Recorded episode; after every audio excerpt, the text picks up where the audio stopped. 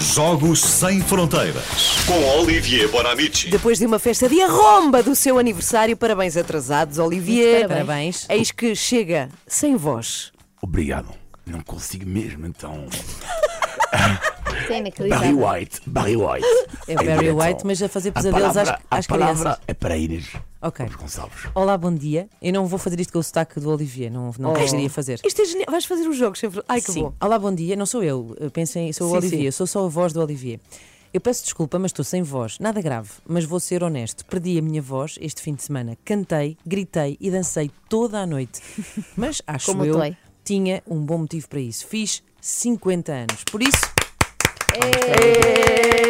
É mais velho do que tu, Ana. Pois é. por isso eu Finalmente pedi, alguém, sim. Eu por isso eu pedi à Inês para ler estas linhas, uma vez que ela ainda não festejou a festa dos seus 50 anos, é verdade.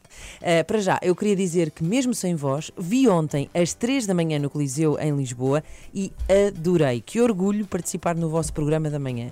Admito que fiquei admirado com o grau de conhecimento dos fãs da Joana, que sabem tudo, mas tudo, sobre o extremamente desagradável. De resto, rimo tanto, mas tanto com as saídas da Alexandra Lencastre. No espetáculo, agora vou ter que ler coisas boas a meu respeito, que envergonha, que Não, embaraço. tu és o Olivier. No, no espetáculo, a Inês confirmou o seu talento de cantora e a Ana confirmou que não tem vergonha nenhuma quando mete uma piada. Enfim, adorei o espetáculo, só que não pude falar disso com ninguém.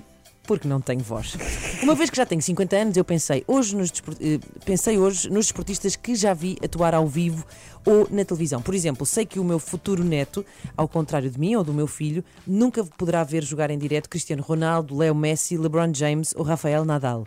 E por isso, hoje eu pensei nos desportistas que eu nunca vi em direto só por causa da minha idade. Por exemplo, quando Eusébio saiu do Benfica em 1975, eu só tinha 3 anos. E por isso não me lembro de ter visto jogar a Pantera Negra, ao contrário de todas as pessoas que ainda têm um bocadinho mais de 50 anos. Quando cheguei a Portugal, a primeira vez que citaram o nome dele ahm, à minha frente foi quando, ao beber uma cerveja com uma mão cheia de termossos, um amigo me disse: É o marisco de Eusébio. Eu pensei que ele estava a gozar comigo, mas afinal, muitos amigos portugueses ainda dizem isso hoje em dia. O mais estranho é que, apesar de vários desmentidos de Eusébio dizendo que ele nunca tinha dito tal expressão, os meus amigos não querem ouvir falar do desmentido e ainda falam do marisco do Eusébio. E eu do desmentido do Eusébio. Ou seja, que o marisco do Eusébio era mesmo o camarão e não o tramoço. A minha segunda experiência pessoal sobre o Eusébio tem a ver com a avó da minha namorada. Eu passeava com o avô dela, que tinha a doença de Alzheimer. Cada vez que eu o visitava, ele pedia-me sempre o resumo do jogo do Benfica e, sobretudo, como é que tinha jogado o Eusébio. Mas avó, o Eusébio já não joga há muitos anos. Mas percebi depois que não valia a pena insistir. E a partir daí, eu fazia de conta que Eusébio e Coluna ainda estavam a jogar. E eu falava-lhe do grande remate ou do grande golo aos 85 minutos de um jogo que não existia. Também nunca vi jogar o Rei Pelé. Quando ele saiu do Clube Brasileiro de Santos, eu tinha apenas dois anos e por isso não me lembro. Se calhar assim ajudava-me a responder à tal pergunta: quem é o melhor entre Pelé e Maradona? Eusébio, Pelé, Mohamed Ali também não vi, o ciclista Eddy Merckx também não e o grande Joaquim Agostinho. Se eu tivesse uma máquina de recuar no tempo e pudesse entrevistar dois desportistas, eu escolheria, portanto, Eusébio e Agostinho, para nós os três irmos comer uma feijoadinha na tasca da minha esquina. Mas isso é apenas nos sonhos. Na realidade, irei contar aos meus netos sobre alguns momentos desportivos que eles nunca terão vivido ao vivo. E sim, um dia irei contar tudo isso aos meus netos, só espero que na altura já tenha recuperado a minha voz. Caramba, espero que sim. Eu Olha, que sim. lindo texto. Que Sei maravilha. Eusébio. Eusébio. És o nosso Eusébio. Chamaste-lhe Eusébio. Chamei.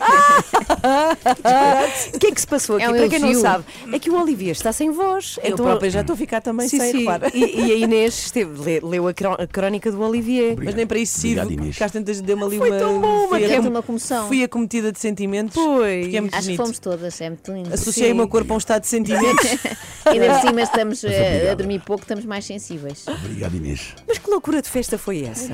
Ah, eu cantei imenso. Pois. Fiz, ah, cantei Lisboa, os gritos em cima da mesa. Ah, fiz uma dança aca neozelandesa para todos os meus amigos.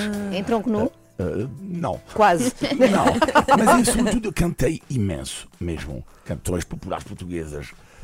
Olha, que mantenhas essa tua, Imagina a festa jovial. dos 100. desculpa. Sim, sim. Se os 50 foram não- assim, os 100 não quero oh, imaginar. Meu Deus. Eu quero muito ir a uma festa onde estejam Ana Galvão e Olivia Imagina, Bonamici. que explosão, É uma explosão de energia. É tipo, estou a ver o busão de Higgs.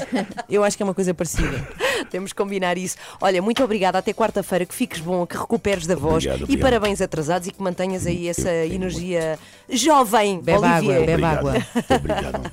Jogos Sem Fronteiras com Olivia Bonamici, de volta na quarta-feira.